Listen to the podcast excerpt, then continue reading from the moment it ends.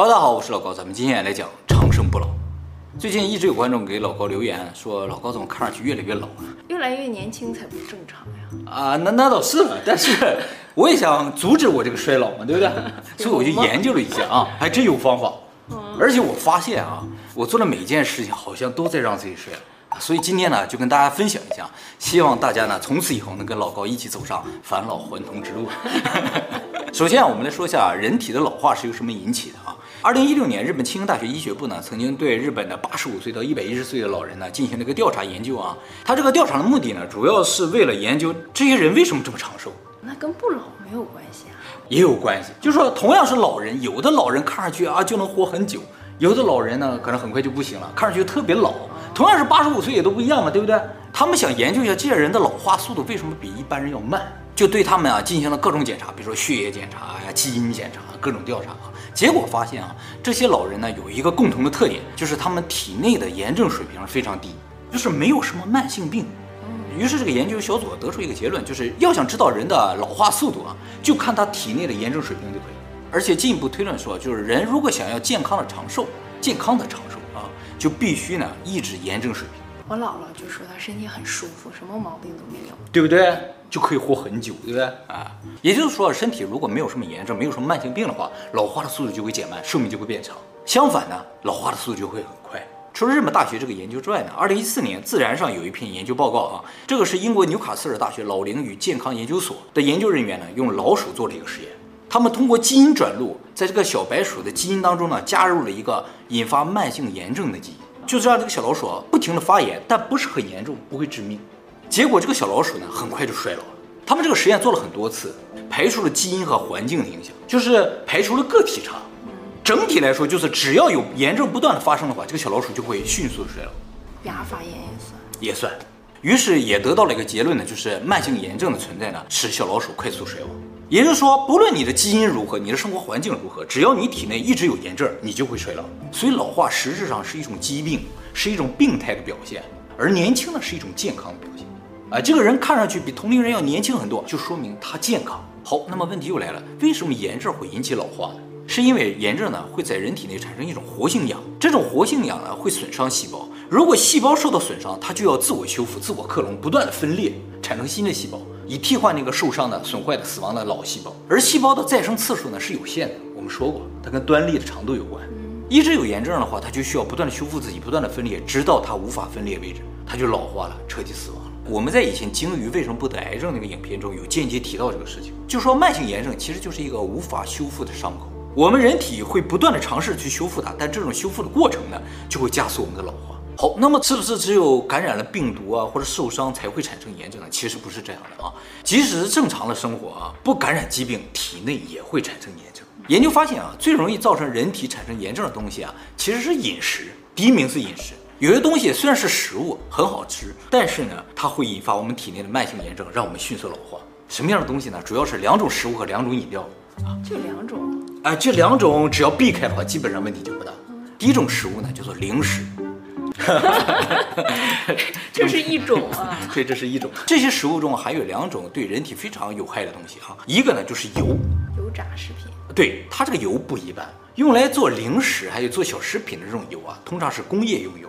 这种油有一个特点，就是价格便宜，量又足，可以长期保存不变质。就是用一锅油能把所有零食都炸出来最好嘛，对不对？成本可以降到最低嘛，是不是？不能说我炸一次这个油就扔了，然后我再换一锅油的话，那成本就高了。而且最好这个油啊，怎么炸也不变质，放多久也不变质为最好嘛。这个油对于商家来说有很多的好处，但是呢，对健康来说有一个大问题，就是这种油里边含有大量的欧米伽六脂肪酸。这种脂肪酸如果摄取过度的话，会引发身体大范围的小炎症。大范围啊，对，长期食用呢，会引发慢性的心脏病、心律不齐、中风、情感障碍，甚至是癌症啊。这种欧米伽六脂肪酸不仅这种零食里边有，我们平时做菜用的油里边也有，也有很多，因为生产成本低。吃好一点的油。对，而比较贵的橄榄油啊，它里边主要含有的是欧米伽九脂肪酸，就好一些。但是橄榄油有一个问题，它不能够加热。它加热之后就破坏了，变质了，不能炸啊，不能用来炸锅，也不能炸东西。其实最好的呢是一种叫做亚麻油的一种油，啊，这种油主要是欧米伽三脂肪酸，可以加热到很高的温度，对身体也不错，但是价格太高，所以家里做饭可能还有，但是工厂里是一定不会用的啊。那么小食品里面还含有一种东西，对我们身体非常不好，就是糖。大家注意啊，小食品里边放的这种糖啊，不是我们家里用的砂糖，而是叫做高果糖浆或者糖精，就是一点点啊就会非常非常甜的那种东西。它使用这些东西呢，也是为了降低生产成本。这种糖进入人体之后，会和蛋白质结合，形成一种对身体非常不好的物质，叫做糖化终产物。糖化终产物呢，不仅会造成细胞 DNA 的损伤，而且呢，会引发全身的炎症，加速老化，甚至呢，会加速认知症，就是让你老年痴呆。零食呢，还有一个非常独特的问题啊，就是厂商为了让它更美味，卖更多，所以呢，会加入一些刺激食欲、降低人饱腹感的东西。让你觉得这个东西真好吃，不停的吃，还怎么吃都吃不饱。是什么东西？就是各种添加剂啊，让你会觉得啊，这个东西很美味，让你不停的吃这种工业糖和工业油。这么坏？对啊，为了卖更多嘛。商是在卖毒药吗？啊，没错，就是说商品社会有这样的问题。以前的社会为什么没有这种问题？就是因为没有这种商品嘛，人也没有机会吃到那种高浓缩的油、高浓缩的糖，所以身体也就没有那么大的负担。现在人不一样，随便吃一点就会摄取到很多很多的糖、很多的油的话，你身体处理不了，就会引发炎症。现在医学也进步了，这一点点还好。那倒是，就是给你砍个口，马上给你治好；给你砍个口，马上治好啊。第二个会引发身体炎症的食物呢，叫做超加工食品，就是所谓的深度加工过的食品，比如说罐头、熏肉、腊肉，你经常吃是吧，奶酪、肠。那咸菜能放很久，让你喜欢吃啊！超加工食品中呢，含有大量的亚硝酸盐，进入人体之后会引发各种各样的炎症，全身上下都是炎症啊，加速人体老化。好，两种饮料，一种呢叫果汁，果汁主要问题就是糖了。现在一瓶果汁里含有的糖呢，大概相当于几十个苹果呀。我们正常生活中吃苹果的话，不会吃那么多，但是饮料一瓶子就喝进去了，所以吸收的糖就超标了。第二种饮料呢，就是酒精。啊，酒精的话不是所有人都会喝，但是呢，酒精进入人体之后呢，会破坏我们的免疫系统，引发免疫力低下，会造成肠道、肝脏的一些炎症。小酌呢？小酌也不行。以前说啊，小酌对身体更好，现在发现了，就是不酌是最好的。以前说这个喝酒啊，有一个对勾曲线，就是这样的，就是你喝一点点，还能降低你的死亡率。啊，你喝的多了的话不行。现在发现不是，就是一个向上的条。这个对勾曲线啊，可能是生产酒的厂商发明的。所以啊，小食品、超加工食品、果汁、酒，就是四大慢性毒药，让我慢慢死的东西，但是又特别的美味，会使人精神愉快呀、啊。那有可能，但是会让你老化，你就不愉快了。那心情的愉快和健康的身体哪个比较重要？都非常重要。这是我接下来讲的第二点，除了饮食之外，能够造成我们人体老化的第二大重要因素。就是压力。二零一七年，美国国家生物技术信息中心有一篇研究报告指出，压力，特别是长期压力，不仅会让你抑郁，而且会在你体内产生长期炎症，进而造成糖尿病、非酒精性脂肪肝、心脏病，甚至是癌症等疾病。那么，怎么才能减少压力呢？其实压力有两种来源啊，一种叫外部压力，就是别人或者环境给你的压力；一种呢叫内部压力，就是自己给自己的压力。解决外部压力的一个方法呢，就是改变环境。远离对你造成压力的这个环境啊，还有呢，就是远离对你造成压力的人。阿德勒曾经说过，所有烦恼都是人际关系的烦恼，所以远离让你产生压力的人呢，是解决外部压力的一个很好方法。但是有时候我们真的很难远离对我们产生压力一些来源，比如说有些人的压力来自于他的父母，他又必须和父母生活在一起，怎么远离？没有办法远离。如果是这样的话，你就只有一个办法了，就是闭上你的耳朵，就是隔绝压力啊。在此呢，我也希望大家在不给自己压力的同时，也不要给别人压力啊。在你给别人压力的时候，也千万不要说我是为了你好啊，我是关心你，因为你在给他压力的时候，就已经让他产生炎症了。你要这么想，你想你你你让我致癌，对你没完。我怎么了是为你好呢？是吧？这都是假的啊！而且啊，也发现给别人压力的时候，同时也会给自己压力，这有反噬的。说给别人，他们才不会呢，真的会的。他们会，他给你压力的时候，他会产生优越感啊。有的是这样的，但大部分情况，如果真的是认为自己是关心你啊，是想帮你的话，他会自己也产生压力。就类似于比如说像生气，大家一定听说过说人生气啊对肝脏不好。没错，其实生气呢就是一种压力啊。总生气呢，肝脏就会发炎啊，最终肝硬化或引起一些其他心血管疾病。其实生活中大部分的压力都来自于夫妻关系啊、婆媳关系啊这些家庭关系，不就是人际关系吗？嗯，那那怎么办呢？就是远离，只有远离，没有其他的办法。所以你都不让我和你妈见面是吗？那对，我觉得这就很好。可是我们俩没有矛盾啊。没 没有矛盾也最好不要见面，是吧？啊，人际关系嘛，处一处都会有些压力啊。那么内部压力的解决办法，基本上就只有自我调节，不要把自己逼得太紧，不然的话，目标可能还没有实现，你就先已经没命了啊。人生啊是个马拉松，不是一百米，所以呢，不要那么拼命了啊。好，除了刚才讲的饮食和压力之外，还有一个东西呢，我们每天都会做，但这个事情如果做不好的话，就会让我们身体迅速老化，哎，就是睡觉。二零一三年，美国国家生物技术中心有一篇研究报告指出，长期睡眠不足或短期的熬夜都有可能造成身体炎症水平上升，进而引发各种疾病。报告中说啊，从一九六零年开始，睡眠和炎症相关的人体研究呢就一直在进行。不论是偶发性的通宵，还是长期的睡眠不足，都会引发人体免疫力下降，进而各种炎症反应呢就会出现。其实，相对于长期睡眠不足，短期的通宵熬夜对身体的伤害更大哈。因为实验中，通宵的话，哪怕只有一天，身体的炎症反应就会立刻出现。长期的睡眠不足啊，还要过一段时间才会出现一些炎症水平的升高。而通宵的话，一个晚上你就直接发炎。所以大家千万不要通宵啊！通宵一个晚上就会老很多。不是有人找你通宵打游戏吗？对呀、啊，就是打一个晚上，这几个人都长一岁。不过研究中发现啊，睡眠也不是越长越好，睡太多啊也会引发炎症水平的上升。是吗？研究表明，最佳的睡眠时长呢，大部分人应该在七到八个小时之间。关于最佳睡眠时长的问题啊，另一个有关大脑老化的研究啊，得到了相同的结果，就是二零一八年世界著名的医学大学加拿大韦斯顿大学对年龄在十八到一百岁的来自不同国家的一万零八百八十六个个体进行了睡眠对大脑影响的调查啊，这个调查规模是史上最大的，不论是人数还是范围。而且呢，以前的睡眠调查通常只研究一个单项方面，比如睡眠对于抑郁的形成的影响，或者是睡眠对于记忆力的影响。这次的调查呢，不仅包括这些，甚至还包括睡眠对于注意力、交流能力、问题解决能力方面的影响调查。结果发现，对于大脑最好的睡眠时长呢，就是七到八个小时。当然，也确实发现了短睡眠者和长睡眠者，就是说这些人就是不用睡到七到八个小时，那，每天四个小时就够了。而有些人呢，每天就是要睡到十个小时以上，不然的话他就是不够。对。啊，不过这个现象呢是极为罕见，不是那么常见。对于大部分人来说，只要睡眠时间少于七个小时或者多于八个小时，大脑机能呢就会明显下降。他们对同一个人，让他在不同睡眠情况下进行了这个认知测试，就看看他大脑的反应速度和能力啊。发现睡眠时间在七到八个小时的时候，这个人的记忆力、注意力、交流能力、问题解决能力都表现出最佳状态。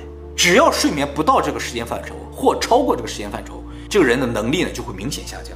而且所有能力中受到影响最大的是逻辑推理能力和语言能力。相反，睡眠不足影响最小的能力呢是短期记忆力。所以，如果你明天考试要考数学的话，前一天就不要熬夜，你要保证七到八个小时的睡眠。这样的话，你才能以最佳的状态去参加考试。对于考历史这种需要背的东西，提前熬夜是可以的。就是你前天晚上熬夜把这个东西记住了，第二天不会受到影响。但是需要逻辑分析和推理的东西的话，就不好使。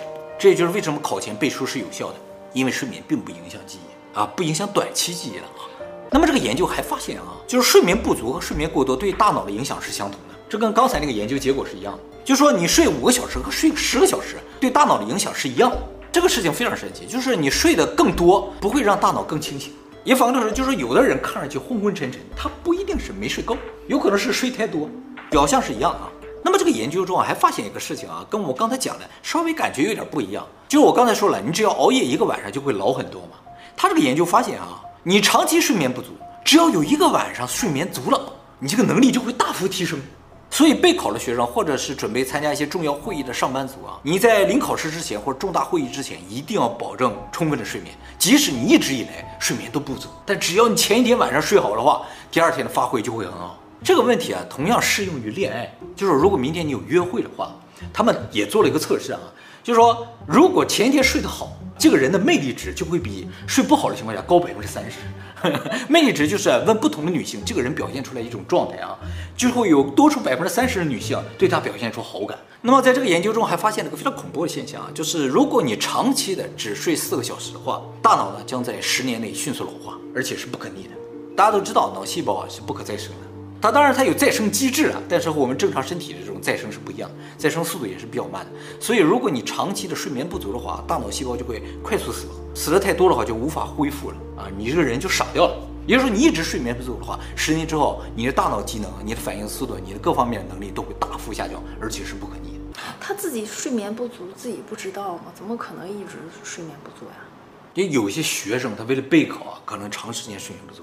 在此呢，也警告大家啊，大家不要为了考试啊，或者为了什么你感觉很重要的事情，长期的睡眠不足，这是用你的一生来换这一次成功，你自己看看值不值？还不一定成功了，是吧？是。可是备考学生真的很难睡到七八个小时，你要不要赌上这一生？哎，你想姐晚晚自习九点多钟下课，第二天六点半上学，嗯，你这中间还要吃饭，还要回家洗澡什么的，嗯，哪够？其实啊，说到这个问题，我以后也会专门做一期影片讲一下，就说你这个学习成绩、学习的好坏，跟你的个人努力其实没有太大的关系，真的？啊，它是由基因决定的，就是那么回事儿。啊，比如说有些人他天生的记忆能力或者是逻辑推理能力就是要强一些，你再努力也是没有用的，比不了，真的比不了，对不对？啊？所以你比别人多花几个小时晚上通宵熬夜啊，不仅伤了身体，还没有效果。往往可能是这样，我跟你的记忆力就比不了，啊、是不是？嗯，这是天生的啊。但是我天生比你少操心啊。我怎么那么惨？那么在此呢，我再强调一下，短睡眠者其实是非常罕见的，它是基因层面的。就是如果你们全家啊睡眠都短，哎，你有可能是短睡眠者，但你们全家就你自己睡眠短，能熬夜，那就有问题了，这就有可能是病。那么，如果因为什么事情你一定要熬夜，其实也有个补救的办法，就是午睡。如果你只是想让大脑清醒一下，午睡的时间不能超过三十分钟。如果你是想补觉，比如说前天我只睡了四个小时，我第二天想补觉，午睡时间呢不能超过九十分钟。一旦超过了话，大脑又会受到严重的打击，迅速老化。最后，在这个研究中还有一个非常颠覆性的发现，就是最佳睡眠的这个七到八个小时啊，跟年龄无关，就是不管什么年龄的人，对，都是七到八个小时。我们以前认为啊，就是随着人的年龄增长，睡眠时间会越来越短。就像有些老头老太太每天只睡三到四个小时，其实这是一种老化的表现，并不是睡三个小时、四个小时就够了。你应该睡到七到个八小时。如果你长期的失眠或者因为什么原因睡不到这个长度的话，有一个方法就是白天的时候多运动，让自己累，想尽办法睡到七到八个小时。不然的话，你的身体会迅速老化。大脑老化的一个标志是什么？就是老年痴呆。这个睡眠一直很充足的老人，他这个大脑就不容易出现老年痴呆的症状，反倒是每天就睡三四个小时，就你时间长的话，你可能不需要到很大的岁数就已经开始出现认知症。好，总结一下啊，人随着年龄的增长是一定会老化的，但是呢，有个快慢的问题，怎么才能慢一些呢？最重要的几点就是少吃深加工食品，少吃零食，保持良好心情，保证睡眠。但是我还是会继续吃，嗯，因为它能保证我。你的话真的糖吃很多。有可能没有那么多，这个东西也是基因决定的。对，那个炸鸡块什么的，我真的不爱吃。这个我们以后会讲。你吃什么不吃什么也是由基因决定的，确实。你像我的，我我很多朋友就是不喜欢吃零食，嗯，他看着我吃就很恶心，是不会腻吗？是的。那我像我们这种基因比较差的，就对这些东西有兴趣的人呢，就需要自我克制。可是我冰箱里要是没有甜食，没有冰淇淋什么，我心会很慌，没有底。嗯如果糖这个问题你无法戒掉的话，你至少其他方面做好一点。比如说你心情保持良好，睡眠良好的话，那也可能弥补你糖上这个问题，是不是？哎，所以大家这几条啊，至少得有几条能做到才行。你大部分都做不到的话就不行，是吧？你老化就活该了。哎，你睡眠就很不错，我睡眠还好啊，像机器人一样，就是说睡就睡，说睡就睡。但是我可能主要要改善一下饮食。那么最后呢，给大家介绍一些食物。这些食物呢，可以改善甚至抑制体内的炎症水平，就是越吃越年轻的食物。看看有没有我爱吃啊？首先呢，就是含有大量膳食纤维的食物啊。膳食纤维呢，就是一种不被人体所吸收的东西。由于它不被人体所吸收呢，所以很长时间被认为是没有什么用的东西。其实啊，大米外边有一层膳食纤维，但是我们做精米的时候把那层打掉了啊。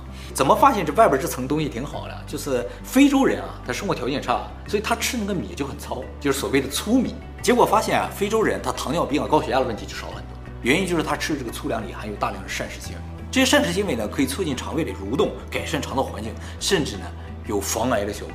所以现在都鼓励吃粗粮啊。当然，除了粗粮之外，还有很多食物呢含有膳食纤维，比如说芹菜、秋葵、西兰花、菠菜、胡萝卜。水果的话呢，就是鳄梨、番石榴、蓝莓、猕猴桃、苹果、橙子，还有蘑菇和海带。哎，这两个难吃。对的，这里边都含有大量的膳食纤维啊，可以降低炎症水平。其实我觉得这里大部分都是你爱吃的东西。比如说啊鳄梨啊、番石榴啊、西兰花啊、秋葵啊。但你不总给我做这些？那倒是了，我不爱吃。那么除了含有膳食纤维的食物之外，还有一些食物呢，可以直接抑制炎症的发生啊。比如说樱桃、草莓、番茄、坚果类的东西、种子类的东西、瓜子儿啊，你不喜欢吗？喜欢瓜子儿，但是松子儿加工过的啊，那种加工过的其实是不好的。还有鲑鱼、沙丁鱼、金枪鱼等含有油分的鱼类啊。再就是橄榄油。好，我们刚才说的是人体老化啊。其实动物的老化和人体老化完全不一样。就是现在发现大象，我们上次说癌症的时候也提到大象，大象基因当中含有抑制癌症发生的基因。不仅如此，大象的基因还能够抑制老化，让自己永远保持一个年轻的状态。所以大象从零岁到它死为止，比如说六七十岁，一直是很年轻的。那它为什么死掉了？就会到最后啊就死掉了，就是到寿命了就一下就死了。而人不是，人啊是慢慢的老化的，就是整个后半辈子一直在老化。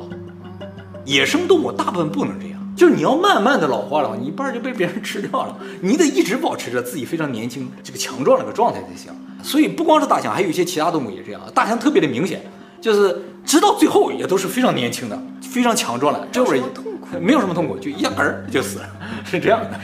所以啊，现在就得研究大象这个基因是怎么调节的，也想移植到人身上，就是你也希望到一百岁一直都是身体非常强壮，对不对？就说死一下就一下死，那是最好的。哎，大象就做到了，所以啊，还有很多需要和大象学习的东西啊，是吧？现在对于老化还有一个研究方向，就是一方面是研究动物它为什么不老化，再一个呢，就是像伊隆马斯克一直在研究怎么把人啊移植到机器里面，机器它不老化嘛，他估计说啊，可能不到二零四五年，人呢就已经可以彻底长生不老了。他的意思就是把人体换成机器了，这也是一种解决老化的方法了，但是。现在感觉还是向大象那个方向好一点的，换成机器总感觉怪怪的啊。其实我刚才说了一些防止老化的方法，比如说不喝酒啊，不喝果汁啊，少吃加工食品啊，少吃果子、零食之类的东西啊，可能有很难。就是对有些人来说，你让他不吃零食啊，或者不吃深加工食品的话，活着都没有乐趣。对，可能是很难的。但是大家还是应该注意一点。你没有说服力啊，你自己就吃啊。啊，对哦，我从今天开始我就不吃了，而你呢就继续吃冰箱里的糖葫芦啊、冰淇淋啊，看看十年之后咱俩谁更年轻，好吧？我从今天开始就是芹菜、秋葵、西兰花。